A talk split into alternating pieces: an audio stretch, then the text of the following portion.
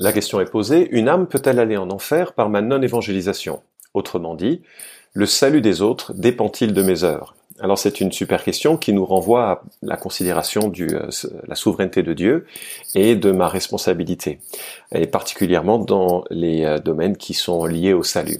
Alors c'est difficile de faire une synthèse parce que le, domaine des décrets de Dieu et de la manière dont ils se réalisent est un, c'est tout un chantier. Hein. Ce sont des chapitres entiers en théologie systématique, et donc on va essayer juste de, le, de dégager quelques pistes par rapport à la question du salut.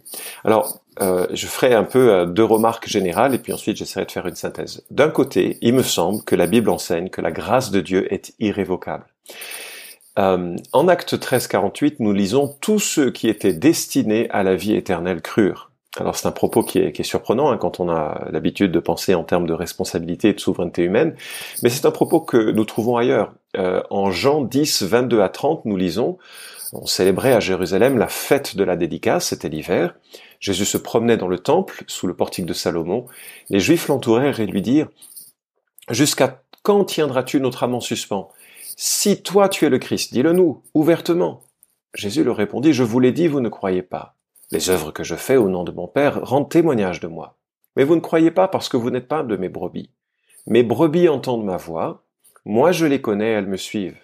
Je leur donne la vie éternelle, elles ne périront jamais, et personne ne les arrachera de ma main. Mon Père qui me les a donnés est plus grand que tous, et personne ne peut les arracher de la main du Père. Moi et le Père, nous sommes un. Je ne sais pas si tu as remarqué cette, cette chaîne de pensée euh, où il est dit Mes brebis entendent ma voix, moi je les connais et elles me suivent, je leur donne la vie éternelle. Il y a quelque chose d'assez spectaculaire, c'est que vraiment euh, Dieu intervient pour euh, sauver, ceux qui doivent être sauvés entendent la voix de, Jésus et la, considèrent comme vraie euh, et ils le suivent et Dieu leur donne la vie éternelle. Et, et cette, euh, ces textes nous montrent la, la souveraineté d'un Dieu qui est à l'œuvre. Je pense que l'un des passages les plus explicites et extraordinaires sur cette question se trouve en Éphésiens chapitre 1. On va pas lire l'ensemble, mais je t'encourage à lire les versets 3 à 11. Et c'est assez spectaculaire parce que d'un côté, Dieu le Père nous a élus. C'est le rôle en quelque sorte central qui est attribué au Père dans ce passage. Dieu le Fils nous a rachetés et euh, Dieu le Fils, euh, Dieu l'Esprit, pardon, nous a scellés. Et dans ce dernier passage, nous voyons la seule contribution qui nous est laissée en Éphésiens chapitre 1 verset 13.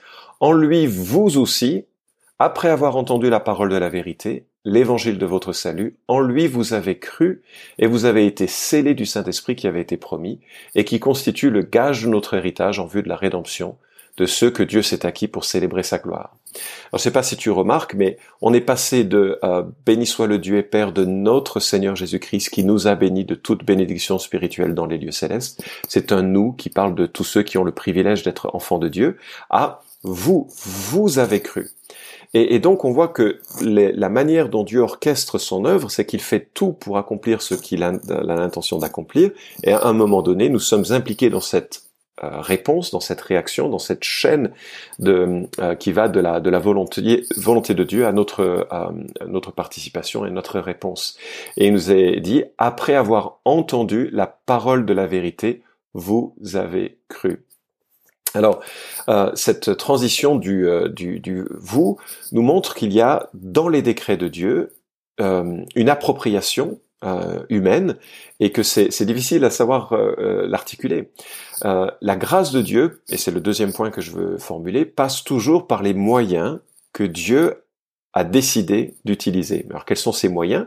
Bah, La prière, Romains 9 euh, par exemple, où l'apôtre Paul parle de sa prière pour ses, euh, euh, son peuple, le, peuple juif, 1 Timothée chapitre 2 qui nous exhorte à prier pour tous les hommes et notamment en lien avec la compréhension du, salut.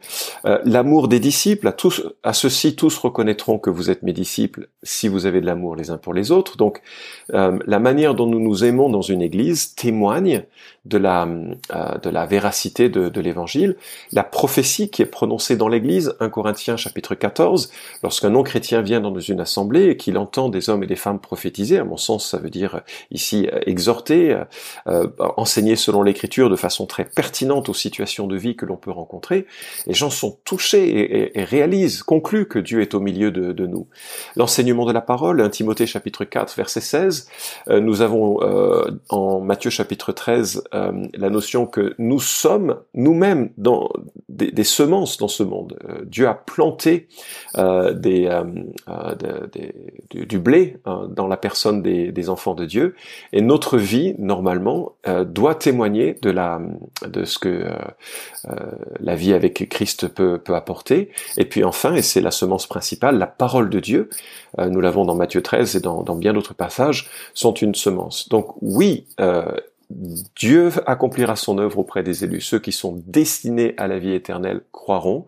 Et oui, ça implique que euh, je proclame l'évangile, Romains chapitre euh, 10, je crois, ou 14, j'ai un petit trou là maintenant, euh, qui, implique que je, suis rendu participant à ce, processus. Alors, euh, comment faire la synthèse dans, dans, ces notions qui semblent contradictoires? Alors, elles ne sont contradictoires que à nos yeux, à mon sens, elles ne le sont pas euh, du côté de Dieu. C'est-à-dire que de notre perspective, nous sommes soit des pantins, soit des agents euh, libres et, responsable. Mais il me semble que quand on fait la synthèse de l'écriture, nous voyons que Dieu est à la fois souverain et que nous sommes à la fois responsables. Et je ne sais pas vraiment comment ça marche. Euh, c'est difficile de le, de, le, de le, formuler clairement. Il y a des notions de philosophie qui sont derrière, qui m'échappent. Je ne suis pas un philosophe. Et puis euh, je constate ces deux aspects et qui sont euh, qui ne sont pas contraires. Et on pourrait le rapprocher à d'autres éléments. Par exemple, la Bible dit que Dieu connaît le nombre de jours que nous avons à vivre. Alors qu'est-ce qui se passe si j'arrête de manger? Ou qu'est-ce qui se passe si je me suicide? C'est pas des considérations euh, que la Bible aborde en, ces termes. Elle nous rend responsables de nos comportements et bien sûr, si euh, nous commettons l'irréparable, ben, euh, soudainement, c'était exactement ce que Dieu avait en tête et avait, avait prévu. Et donc l'interaction de cette souveraineté de Dieu et de la responsabilité humaine a une partie qui n'est pas exactement pleinement saisissable. Et je crois qu'il faut simplement les garder en tension. Matthieu chapitre 23 verset 37 nous dit Jérusalem, Jérusalem, qui tue les prophètes et qui lapide ceux qui te sont envoyés. Combien de fois ai-je voulu rassembler tes enfants comme une poule rassemble ses poussins sous ses ailes, et vous ne l'avez pas voulu? Et donc, euh, on voit ici quelque chose d'assez surprenant. Dieu veut réaliser quelque chose, mais les Juifs ne l'ont toujours pas voulu, ou ne l'ont pas toujours voulu, et donc les choses n'ont pas toujours lieu comme Dieu euh, lieu comme euh, Dieu le désire. Alors, euh, on, parle à ce moment-là, on essaye de distinguer entre les, euh, les, décrets volitifs de Dieu, de ce que Dieu veut, mais qui ne se réalisent pas toujours. La volonté morale de Dieu, c'est que tous les hommes soient sauvés, mais tous les hommes ne seront pas sauvés. Euh, avec la volonté décrétive absolue, le, plan, le dessein bienveillant de sa volonté, que Dieu accomplira de toute façon et qui correspond aux choses qui ont vraiment, vraiment lieu. Alors revenons à la, à la question. Si je n'évangélise pas, est-ce que Dieu sera pris de court et est-ce que nos amis seront perdus à cause de nous Alors je ne pense pas, et voilà deux raisons pour lesquelles euh, je, je, formule cette réponse ainsi. Romains 11, 25, 29 nous dit que les dons gratuits et l'appel de Dieu sont irrévocables. Les dons gratuits et l'appel de Dieu sont irrévocables. Il me semble que Dieu accorde le salut et de sa perspective, les choses sont scellées.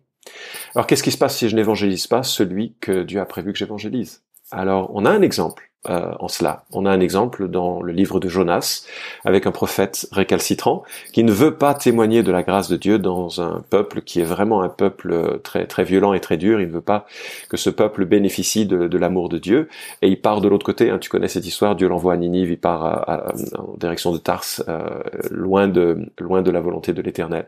Mais Dieu sait le ramener. Et je, pense que c'est aussi dans ces termes qu'il faut le comprendre. Si vraiment Dieu te donne un fardeau pour une personne, si vraiment Dieu te donne un fardeau pour un groupe d'individus, si vraiment tu es, euh, euh, tu, tu, sens que Dieu te pousse, il te poussera jusqu'à ce que, parce que Dieu est capable euh, de faire plier notre volonté, heureusement, que ce soit, enfin, dans plein de domaines différents. Et, euh, euh, et en même temps, j'ajouterais une, une, chose, c'est que si tu es évangéliste, et ça s'adresse à tous ceux bien au-delà de la question qui, qui ont cette, euh, ce fardeau pour les, pour les perdus, je pense à ce que l'apôtre Paul euh, disait en 1 Corinthiens chapitre 9, Malheur à moi si je n'évangélise. Et donc si on a ce, ce fardeau pour les perdus, il faut qu'on l'accomplisse avec fidélité en laissant à Dieu le soin d'accomplir son, son œuvre par les moyens qu'il a prévu d'utiliser pour accomplir son œuvre.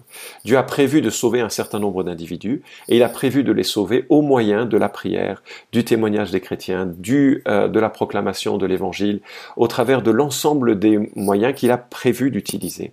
Et nous devons simplement être fidèles et laisser Dieu faire son œuvre. Il la fera et conduira à lui ceux et celles qui seront sauvés. Il me semble que quand euh, Dieu fera l'appel, lorsqu'il viendra nous prendre, lorsqu'il fera l'appel de ses, euh, de ses élus, aucun ne sera manquant et heureusement, aucun ne sera manquant à cause d'une défaillance de, de notre part.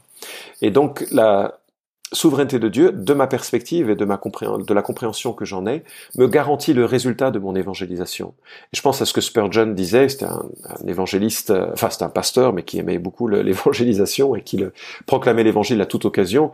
Je ne sais pas quels sont les élus, ils n'ont pas des croix sur le, front, je, je paraphrase ce qu'il disait, mais l'idée était là, et, il s'occupait simplement de proclamer l'évangile à toute personne qui pouvait euh, accepter de l'entendre, et puis laisser à Dieu le soin de sauver ceux qui étaient destinés à la vie éternelle. Et ça me semble être une bonne manière de le, de le voir.